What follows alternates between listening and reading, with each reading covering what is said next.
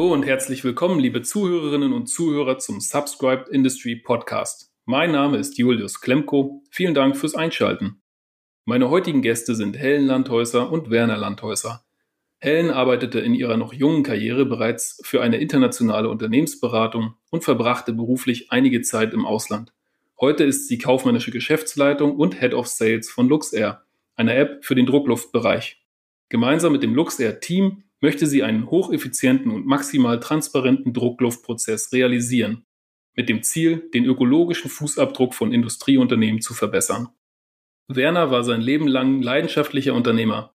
So kaufte er 2005 den stark gebeutelten Druckluftspezialisten Marder gemeinsam mit Managementkollegen aus einem größeren Konzern heraus und manövrierte die Firma danach erfolgreich durch unruhige Zeiten während der Finanzkrise.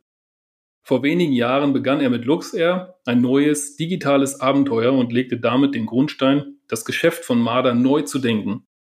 In dieser Folge sprechen wir gemeinsam darüber, wie Innovation mit guter Führung gelingt, wie Pay-per-Use im Zusammenhang mit Nachhaltigkeit steht, über das Potenzial und Hindernisse von Pay-per-Use und über Vertrauen in die nachfolgende Generation.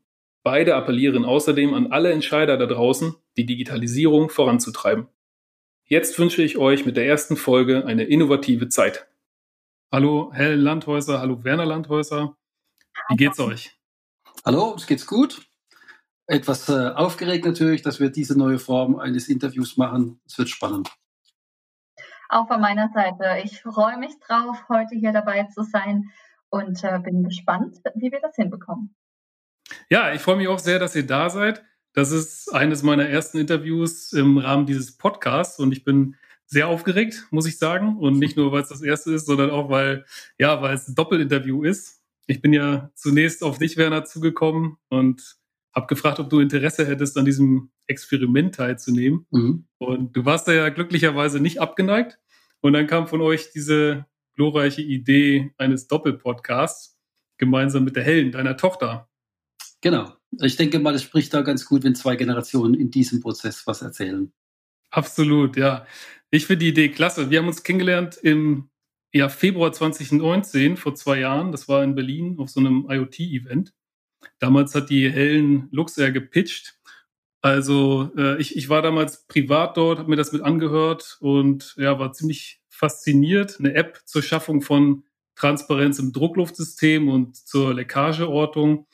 Und ja, eine, eine sehr gute Idee. Bevor wir dazu kommen und, und ein bisschen mehr in die Details da gehen, würde ich gerne einmal zu dir kommen, Werner. Du bist ehemaliger Geschäftsführer der Firma Marder, GmbH und Co. KG und bist Co-Founder von LuxAir. Beides, wenn mich nicht alles täuscht, mit Sitz in Leinfelden, echter Ding bei Stuttgart. Mhm. Passt, und, ja. ja. Passt. Und eure Firma, die gibt es irgendwie schon seit 1935. Seither ist Druckluft euer Thema, wenn man so will. Und ihr habt mit circa 80 Mitarbeitern einen Umsatz bei 14 Millionen Euro, was ziemlich stattlich ist. Und jetzt hast du als ja vor kurzem die Geschäftsführung abgegeben und bist jetzt noch Gesellschafter beider Unternehmen. Ich würde mhm. mich freuen, wenn du mal kurz in ein paar Sätzen erklärst, was das Angebot von Marder ist. Okay, also zwei Sätze vielleicht zur Historie von Marder. Marder tatsächlich 1935 gegründet, aber für mich spielt es eigentlich eine, nicht eigentlich, für mich spielt es eine Rolle ab 2003, 2004. Damals bin ich Geschäftsführer geworden in einem Schweizer Konzern. Die, die Firma hat in einen Schweizer Konzern gehört. Und wir haben im Rahmen eines Managementbauaus 2004 das Unternehmen übernommen, weil es nicht in die Struktur des Konzerns gepasst hat. Und das ist so der Beginn meiner Zeitrechnung Marder. Und äh, wir beschäftigen uns mit dem Thema Pneumatik, am Anfang sehr stark Pneumatik und ein wenig Druckluft.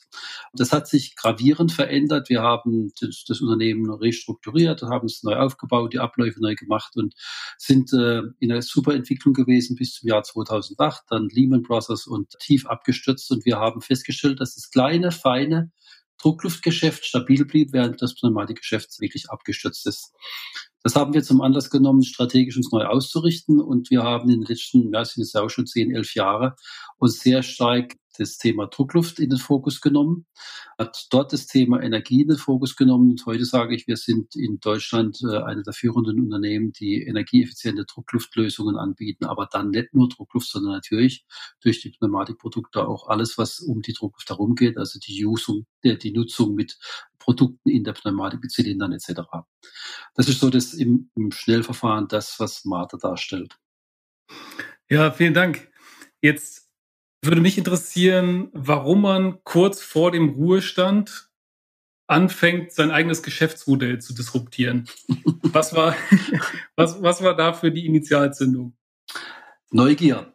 Ich glaube, das ist um, die beste Beschreibung. Also wir, wir, wenn ich von wir spreche, mein, mein Gesellschafterkollege und ich, wir sind beides neugierige Menschen und wir haben dann, nachdem so die, die iPhones oder die, die Smartphones bei uns Einzug gehalten haben, waren wir begeistertes äh, App-Nutzer und diese App-Nutzung hat dann dazu geführt, dass wir gesagt haben, toll, dass wir das im privaten Bereich alles machen.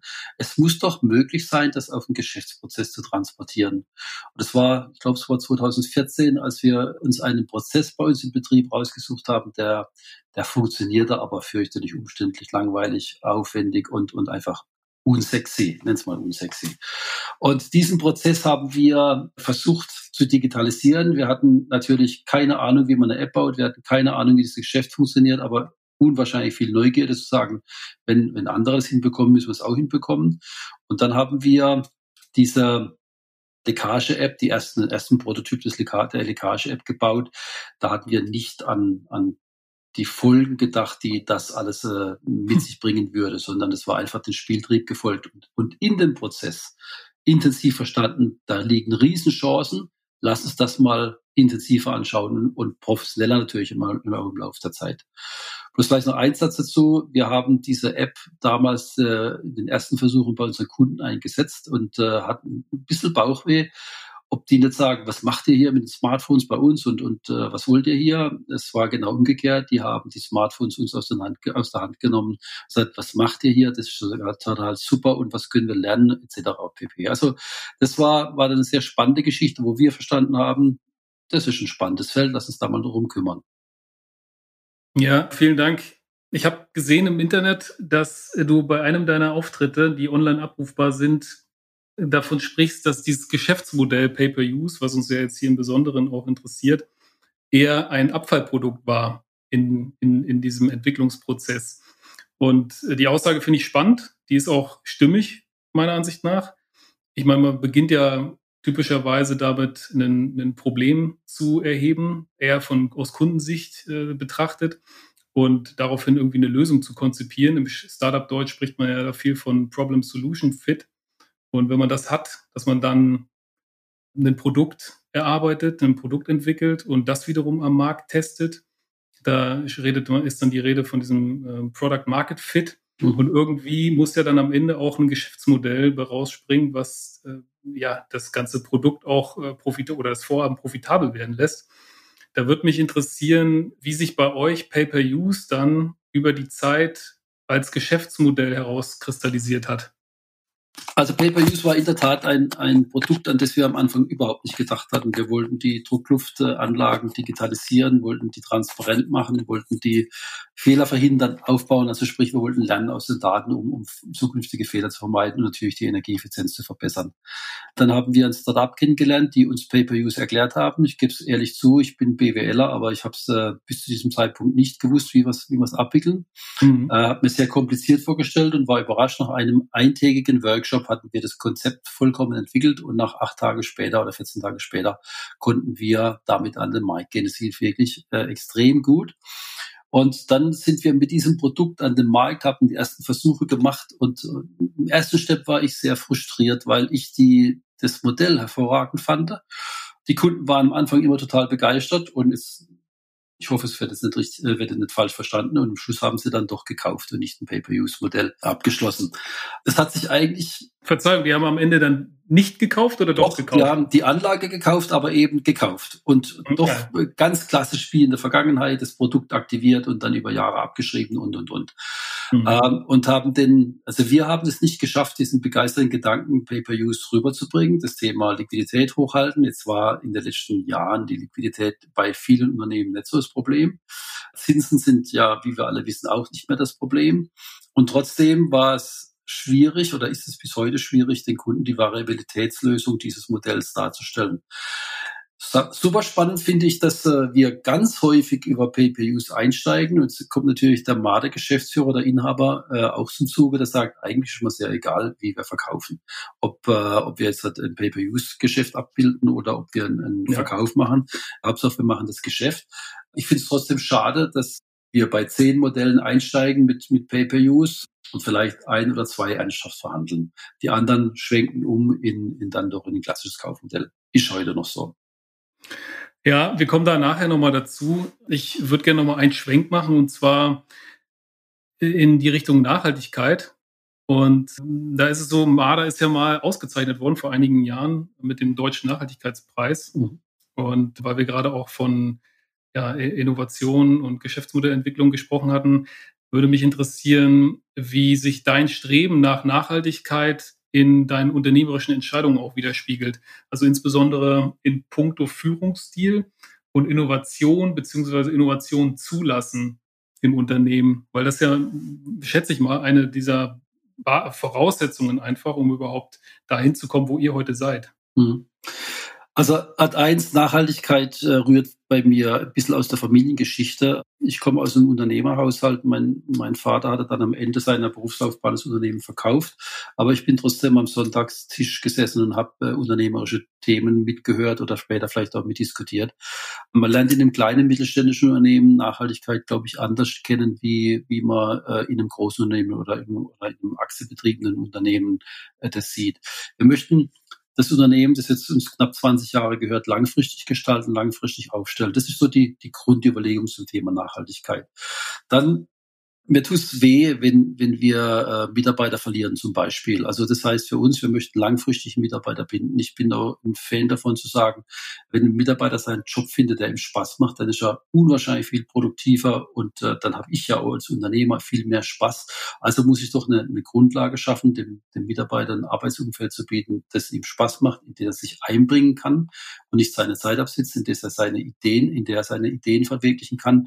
Und es treibt uns um seit 2004 vier, seit wir das Unternehmen gekauft haben. Wie binden wir die Mitarbeiterstärke in, in Prozesse ein? Und ich war immer überrascht, wie schwierig sich auch Leute tun, die die die Cleverness haben, die die Kompetenz haben, die alles mitbringen und trotzdem sich dann nicht getrauen, eine eigene Meinung zu bilden. So, und jetzt haben wir, jetzt kam die Digitalisierung uns zu Hilfe. Wir haben dieses Projekt eine Cache-Ordnung gestartet, diese App-Entwicklung, und das haben wir rausgelöst aus dem normalen Gestaltungsprozess, haben uns einige Mitarbeiter rausgesucht, denen wir bei denen wir gehofft hatten, dass sie da Lust haben, dran mitzuarbeiten und haben das in einer anderen Organisationsform gemacht. Und das war dann spannend zu beobachten, dass die anderen neugierig wurden. So, was machen die da? Wieso stehen die da immer wieder zusammen in irgendwie Meetingsraum, Räumen und äh, da hängen irgendwelche Flipcharts rum und, und da werden irgendwie Prozesse anders gestaltet wie bisher. Und ja. Das Schöne war jetzt, dass sich das auf Marder übertragen hat und mein Standardspruch dazu heißt, ohne LuxAir hätten wir viele Prozesse bei Marder nicht in der gleichen Form, in der gleichen Geschwindigkeit entwickeln können, wie wir es dann gemacht haben, durch die Neugierde. Mhm.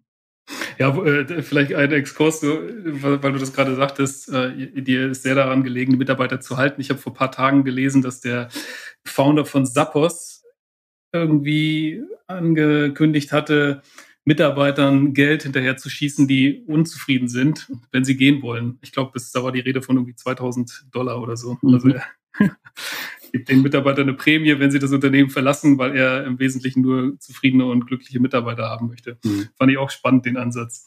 Aber gut. Ich kann es verstehen, weil, weil äh, ich verstehe Menschen, also ich von meinem Naturell her, ich verstehe Menschen nicht, die jeden Tag 200, 220 Tage im Jahr ins Geschäft gehen und keine Lust haben. Das kann ich nicht nachvollziehen. Ja, ja. Man ist, muss Spaß haben daran. Genau, muss Spaß haben, dann gehe ich. Natürlich habe ich auch, auch ich habe einen Morgen, an den ich keine Lust habe. Ja, soll mir niemand erzählen, dass er immer Lust hat. Das geht nicht, meiner Meinung nach. Aber unterm Strich muss ein dickes Plus kommen und dann, dann kann ich mich einbringen, kann was gestalten, kann was machen.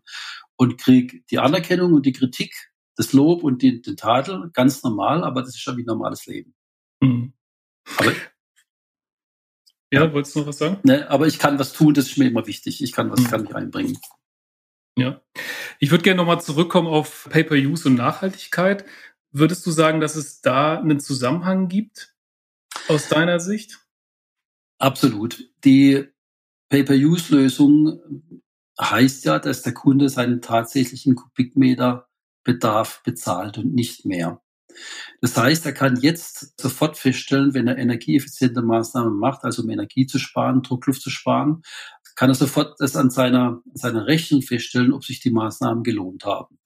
Und äh, bei aller bei allem Glauben darüber, dass die Menschen ökologisch denken und die Unternehmen ökologisch denken. Die Unternehmen denken, ich sage das ist ein bisschen schwarz-weiß, solange äh, ökonomisch, solange äh, ökologisch, solange sie Geld sparen. Also es hängt an der betriebswirtschaftlichen Entscheidung und nicht an der an einem ja. äh, Footprint, äh, den sie hinterlassen. Und jetzt können wir aber über Pay-per-Use äh, wunderbar zeigen, sag mal, wenn ihr die und die Maßnahmen macht, dann könnt ihr das einsparen, dann werden die Maßnahmen gemacht und wir können beweisen, dass eingespart wurde. Und das bewegt einen neuen neues Denken in, in zumindest in unserer Querschnittstechnologie, die bisher ja eigentlich nur daran gemessen wurde, dass sie da war. Druckluft musste da sein, was sie kostet, was sie verbrennt, war Gemeinkosten, hat niemand interessiert. Das verändert sich dadurch ganz, ganz äh, dramatisch. Und ich glaube auch, wir werden dahin kommen, dass Unternehmen in, in ihre Druckluftkosten oder Gemeinkosten, Entschuldigung, Querschnittskosten in die Bereiche genauer messen und dann überlegen, wie sie was sparen können, um die Kosten zuzuordnen. Das macht auch Sinn. Ja, Du, genau. Also du denkst da ja von der, aus der ökologischen Perspektive. Mhm. Und jetzt würde mich nochmal interessieren, die andere Richtung, nämlich, also Pay-per-Use bedeutet ja im Grunde, dass das finanzielle Risiko eher beim Hersteller, beim Maschinenhersteller oder beim Anbieter liegt. Das heißt, er ist eher darauf bedacht, dass seine Maschinen, seine Aggregate langfristig ausgelegt sind, auf eine lange Lebensdauer und weniger wie bisher darauf bedacht, so viel wie möglich Verkaufsvolumen zu erzielen von Maschinen. Das setzt aber auch voraus, dass die Maschinen so ausgelegt sind, dass die eben lange halten. Und dahingehend würde mich interessieren, ob, ob ihr zum Beispiel spezielle Maschinen oder Aggregate auswählt, die sich überhaupt eignen, um sie in einem Gesamtkontext Pay-per-Use zu vertreiben. Oder ob da, ja, macht ihr da eigentlich eher keinen Unterschied? Hm. Also wir schauen grundsätzlich, ob wir eine Maschine finden, die für die Anwendung des Kunden eine energieeffiziente Lösung darstellt oder mit der, ob wir die damit realisieren können. Und danach gehen wir erst an das Thema Finanzierung. Also die, die Grund, Grundvoraussetzung ist immer, dass die Maschine passt bei dem Kunden. Und dann überlegen wir, gibt es jetzt ein normales Geschäft, das der Kunde kauft und die Anlage selbst betreibt, oder gibt es ein Geschäftsmodell wie bei Pay-Per-Use, das quasi ein anderer das Geschäft betreibt und der Kunde nur seine Druckluft kauft. Da unterscheiden wir nicht. Danke, Helen. Jetzt möchte ich gerne mal zu dir kommen. Die, die Idee der Lacage-App, die gibt's ja schon seit 2015. Und genau. ausgegründet wurde Luxair jetzt 2018. Und ich, ich glaube, du bist jetzt seit kurzem, also bist schon seit Anbeginn in dem Unternehmen, aber jetzt seit kurzem ja, leitest du sozusagen die, die Geschicke von Luxair in der Funktion als Head of Sales.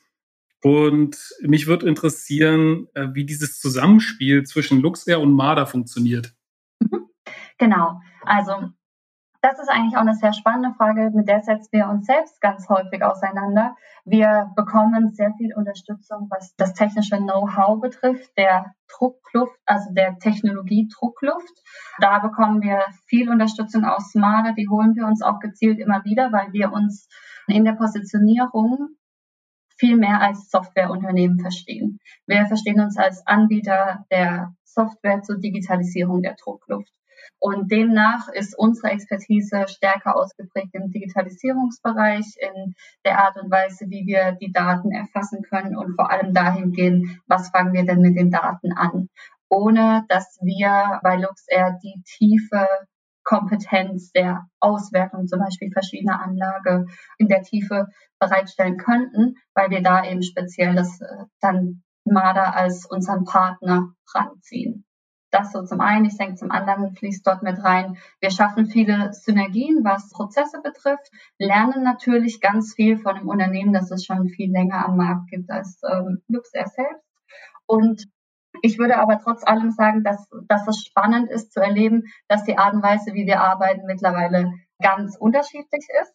Und im Endeffekt befruchtet sich das gegenseitig und wir profitieren beide voneinander. Also natürlich zum einen profitieren wir von Marder als Unternehmung, aber auch Marder profitiert von LuxAir durch die Art und Weise, wie manche Projekte umgesetzt werden können. Es ist total spannend zu sehen, dass Projekte tatsächlich nur aufgrund der LuxAir Softwarelösung umgesetzt werden konnten, die es vorher nicht gab. Also es gibt da echt ein paar ganz schöne Beispiele, in denen wir gesehen haben, dass gerade das Thema Pay-per-Use den Markt plötzlich anders geöffnet hat, auch für Marder. Das muss man in dem Zuge einfach sagen, weil Projekte gewonnen wurden, die ohne das vorher gar nicht möglich gewesen wären, weil das häufig Herstellergeschäft war. Mhm. Wo du von den Herstellern schon sprichst, mich würde interessieren, was euer Kundensegment aktuell ist, in dem ihr euch bewegt. Evaluieren wir immer wieder aufs Neue. Wir verstehen uns auf verschiedenen Ebenen. Zum einen ähm, gehen wir über, also sind wir aktiv äh, in Gesprächen und in Geschäftsbeziehungen mit Herstellern. Aus dem Grund, dass wir ähm, sagen, die herstellerneutrale Perspektive hilft sowohl den Herstellern als den Händlern als auch den Endkunden, weil wir tief verankert in unserer, auch, auch in unseren Unternehmenswerten das Thema Energieeffizienz und Nachhaltigkeit auch bei Lux erleben. Und genauso agieren wir aber und arbeiten wir mit Dienstleistern und Servicepartnern, weil die Software so gestaltet ist, dass im Endeffekt auch, äh, wir verstehen das quasi als verschiedene Ebenen auf jeder Ebene da äh, die Mehrwerte rausgezogen werden können. Aber auch aus Endkundensicht ist es spannend, die Luxair Software direkt einzubinden und da gar nicht über einen Dienstleistungspartner zu gehen, sondern direkt über uns auch den Weg haben wir. Also wir sind da wirklich eigentlich auf allen drei Ebenen unterwegs und, haben natürlich nur ne, den einen Zusatz haben natürlich ja. ähm, gewisserweise ein wenig mehr Aufwand, wenn wir uns darauf fokussieren, Endkunden zu akquirieren, weil wir da keine Hebelwirkung erzeugen können, wie dann, wenn wir über einen Dienstleister gehen oder über einen Hersteller gehen. Ja, ja, das kann ich mir gut vorstellen. Habt ihr da, spürt ihr, spürt ihr da irgendwie eine Tendenz seitens der Kunden? Also sind das eher kleinere Unternehmen, die Interesse haben, oder sind das auch große Unternehmen, die, von denen man vielleicht eher ausgehen würde, dass sie liquiditätsstark sind? Also wir merken das besonders bei Unternehmen, die, also je größer die Unternehmen sind, desto leichter würde ich behaupten, ist es reinzukommen, weil wir diese ähm, die Diskussion seltener haben, was man bereit ist für den Druck, eben für eine Software im Druckluftbereich auszugeben. Das ist mit kleineren Unternehmen eher die Diskussion. Aber dennoch erleben wir, dass mittlerweile glücklicherweise auch durch den Ansatz der klimaneutralen Produktion auch Querschnittstechnologien eben besonders in den Blickpunkt rücken und den Blickpunkt der Betrachtung rücken, um zu identifizieren, ob es Potenzial gibt, auch hier die Kosten einfach zu reduzieren. Und Druckluft ist nun mal einfach eine teure Form der Energie, die, äh, bei der wir festgestellt haben, die Sensibilisierung für das Thema funktioniert mittlerweile zum Glück ein wenig besser, als das noch in der Vergangenheit der Fall war. Und hier erleben wir, dass äh, besonders tatsächlich auch größere Unternehmen bedacht darauf sind, die Kosten anders aufzuteilen, da klare Transparenz auch innerhalb der Unternehmen zu schaffen. Mhm. Und seid ihr, seid ihr schon mal in die Verlegenheit gekommen, einem Interessenten für Pay-per-Use vielleicht eher abzusagen, mhm. weil ihr ihn eher nicht als geeignet für dieses Geschäftsmodell gesehen habt? Und wenn dem so ist, also welche Kriterien legt ihr vielleicht auch an eure Kunden ja, also hm, auf jeden Fall. Wir wir, wir betrachten tatsächlich immer die Situation individuell. Es gibt häufig den, den Fall, dass eine Pay-per-Use-Lösung erstmal total sinnvoll erscheint, aber dann entweder hängt es davon ab, wie die, wie die Anlagen eigentlich konzipiert sind, was da auch vielleicht für ein Alter der Anlagen vorzufinden ist bei den verschiedenen Kunden, dass es dann doch wieder eine Individualentscheidung ist. Und wir versuchen so ranzugehen, dass wir dem Kunden die beste Lösung bieten. Und das muss eben nicht immer Pay-per-Use sein, auch wenn wir uns das natürlich wünschen, dass dieses Modell stärker Einzug findet in der Industrie, ist es immer eine Perspektivbetrachtung, die wirklich auf die Situation, auf die Individualsituation beim Kunden zurückzuführen ist. Also ganz klar hatten wir auch dadurch schon die Fälle, bei denen wir gesagt haben, die Pay-per-Use-Lösung ist nicht die sinnvollere, sondern eher das Investment in die Anlage kann, wie gesagt, ganz verschiedene Gründe haben, kann an der Art und Weise der Zusammenarbeit liegen, wie, eine Dienstleistung oder wie, wie ein Wartungsvertrag gestaltet ist. Das hat einen Einfluss drauf, aber genauso eben das Alter der Anlagen, die wir vorfinden, die, das Konstrukt und was einfach wirklich eine große Rolle spielt, ist, ähm, es gibt äh, Unternehmen, die ganz stark schwankende Bedarfe haben. Und die haben dann natürlich auch einen Einfluss drauf zu entscheiden, ist so eine Lösung sinnvoll oder nicht. Mhm. Und, und jetzt mal Hand aufs Herz, würdest du eher sagen, dass es sich bei Pay-Per-Use noch um ein kleines, zartes Pflänzchen handelt, was euren Umsatz angeht, oder ist es eher schon ja, materiell? Nee, Hand aufs Herz, es ist ein zartes Pflänzchen. Ich glaube, dass eine Situation wie die, in der wir gerade stecken, dieses Thema befeuern wird. Einfach dahingehend, da gibt es echt auch einige Beispiele, bei denen wir jetzt so im letzten Jahr gesehen hatten, ein paar Kunden aus Maschinen- und Anlagenbau, die ihre Produktion stark runtergefahren haben. Die Druckluftkosten, wenn die in einem also wenn die nicht in so einem variablen System liegen, wie, wie es über Pay-per-Use oder Druckluft as a Service möglich ist, die verändern sich natürlich nicht. Und äh, die hatten, also wir hatten echt ein paar Kunden, die ihre Produktion runtergefahren haben auf 10 Prozent, aber die Druckluftkosten sind nun mal gleich geblieben. Und das war für uns aus unserer Perspektive natürlich hilfreich aufzuzeigen, hier habt ihr einen Hebel, ne, hier habt ihr die Möglichkeit, was an diesen Kosten zu verändern. Und es ist natürlich wie Werner es ja eben auch schon gesagt hatte, die ökologische Perspektive ist extrem wichtig, wird immer wichtiger werden, aber mhm. eben nur Hand in Hand mit der ökonomischen. Und das war ein ganz schöner Moment, in dem wir aufzeigen konnten, dass das Pay-per-Use-System sich eigentlich wirklich genau in solchen Momenten super lohnt. Ja, um da jetzt eine Suggestivfrage zu stellen, Du schätzt die Entwicklung von Pay-per-Use eher steigend ein und weniger äh, fallend oder stagnierend, ja? Ja, genau. Also wir erleben in unserer Branche, das muss man vielleicht einfach noch als kleinen Zusatz hinzufügen. Es gibt staatliche Förderungen, die auch wirklich äußerst attraktiv sind für die, für die Kunden. Und das sind so hohe Fördersummen, auch ähm, eben als du gefragt hattest, ob es sich immer für einen Kunden lohnt. Auch das ist ein Faktor, der dann Einfluss nimmt. Ne? Manchmal sind die Förderungen für die Unternehmen so gut, dass es schlicht und ergreifend die, die bessere Variante für den Kunden ist, zu investieren in die Anlage. Und ich denke, ähm, das hat auf jeden Fall einen Einfluss drauf.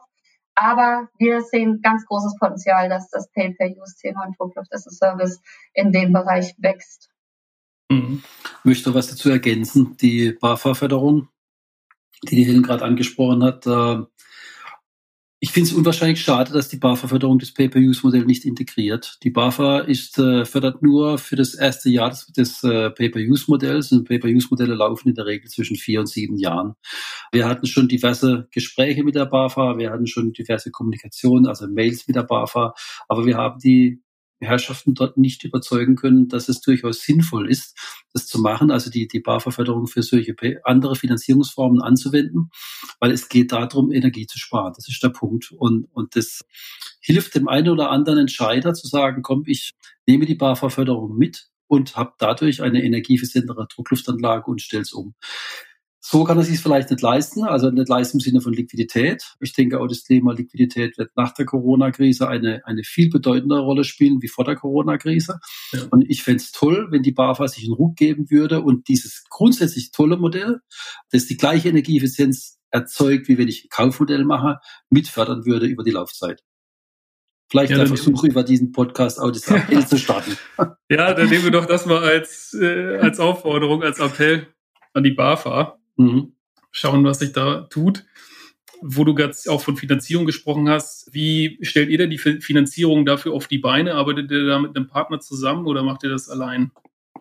Nee, wir arbeiten da mit einem Partner zusammen. Äh, das ist eine Leasinggesellschaft, die wir über dieses Modell kennengelernt haben. Ich habe ja ganz am Anfang mal von dieser kleinen, von dem Startup äh, erzählt, das uns äh, Pay-Per-Use beigebracht hat sozusagen. Die haben auch diesen Partner mitgebracht.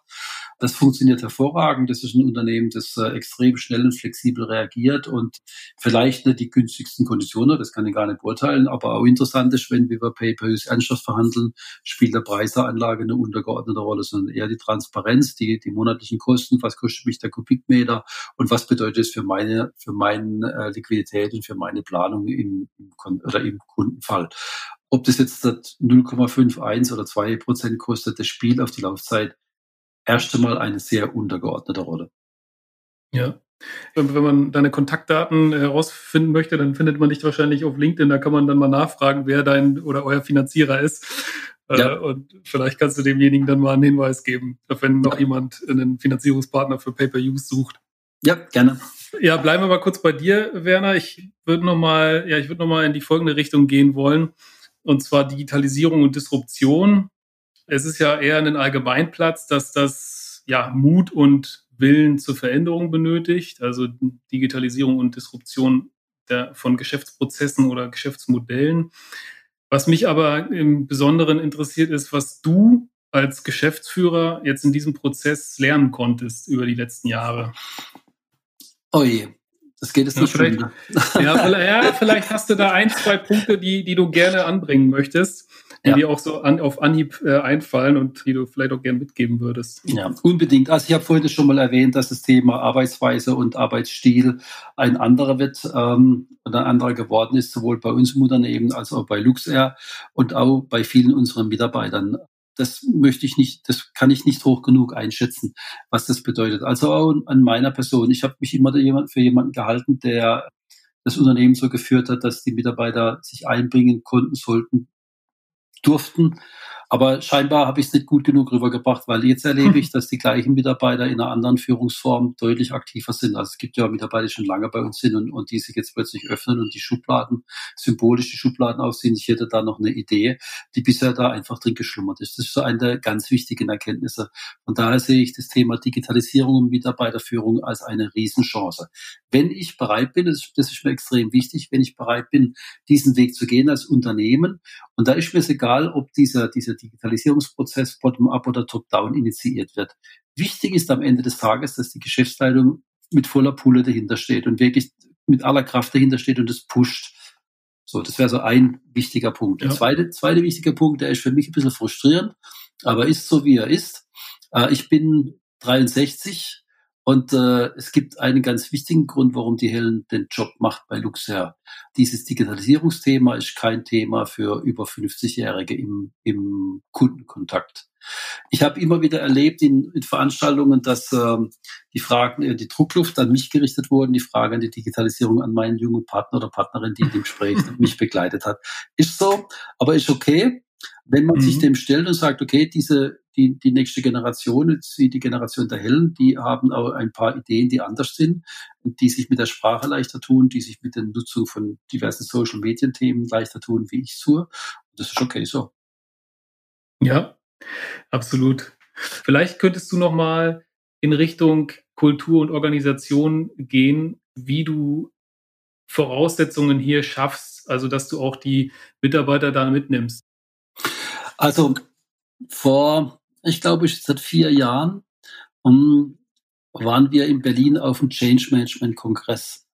Wir waren schon angefixt von, von diesen neuen Technologien. Wir haben die Leckage-App äh, fertig gehabt. Wir haben die ersten Versuche in Digitalisierung in den Rücklaufprozess gemacht und haben gespürt, wir müssen was verändern. Und natürlich sind unsere Führungskräfte alles andere als begeistert, wenn ich komme und sage, okay, wir machen jetzt einen Change und dann sagen die, okay, der Landhäuser war auf der Schulung und jetzt warten wir mal acht Tage, dann geht's wieder vorbei, der alte Klassiker. Ne? Also wir waren auf so einem Change-Kongress und haben dann äh, sind nach Hause gekommen, haben eine unserer Kolleginnen, die die super neugierig ist und die in der Lage ist, das Thema zu machen, überzeugt davon und eigentlich nicht überzeugt. Wir haben mit ihr gesprochen, seit Mensch, wir suchen jemanden, der in-house sich auskennt, der aber auch bereit ist, Change Management zu lernen.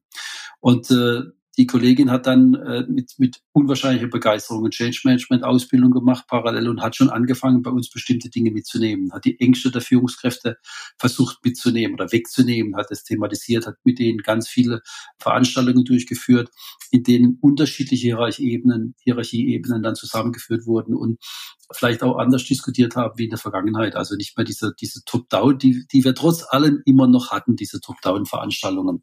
Und äh, dieses Change Management-Thema, das kann ich nur wirklich jedem empfehlen, weil er nach einigen Zögern von nach unterschiedlich langen Zögern von Mitarbeitern, äh, aber sie sind in der Lage, die Mitarbeiter sind in der Lage, sich besser einzubringen und manche machen das schnell, manche brauchen Zeit. Aber jemand, der den Hut auf hat so wie die Kollegin, die das bei uns macht und diesen Prozess immer wieder anstößt, auch wenn es vielleicht mal bei den Vorgesetzten wieder so am Einschlafen ist, man denkt, na gut, okay, es läuft doch jetzt alles gut, warum muss ich jetzt schon wieder an das Thema ran? Sie hat die, die Fahne, die schwingt die Fahne und, und erinnert immer wieder daran und pusht das Ganze. Und das muss aktiv betrieben werden, sonst ist Change ein, ein, kurzes Strohfeuer und verbrennt wieder. Uh, Change muss, muss quasi, wie sage ich das, in die Organisation integriert werden als lebender Bestandteil. Ja, genau, da gibt's ja diesen Klassiker, ne? nichts ist äh, beständiger als der, als der Wandel. Mhm. Und ja, also viel, vielen Dank bis hierhin. Das war am Ende nicht nur ein Doppelpodcast, sondern eben auch ein Generation-Podcast. Und daher vielleicht nochmal die Frage an euch beide. Ja, wie sehr profitiert ihr davon, dass der eine jetzt im Ruhestand ist, nämlich du, Werner, und, und die, die andere ihre Karriere eher noch vor sich hat. Also wer, wer ist da eher der Nutznießer oder wer, wer lernt am meisten? Das ist eine sehr gute Frage. Also ja. ich bin natürlich unfassbar dankbar für die Möglichkeit. Trotz des Ruhestands, in dem Werner sich befindet, ist natürlich der Weg über durch unsere Beziehung kurz. Und das ist sehr wertvoll. Ich durfte das Glück haben, ihn als mein Mentor zu erfahren, was auch nach wie vor so ist.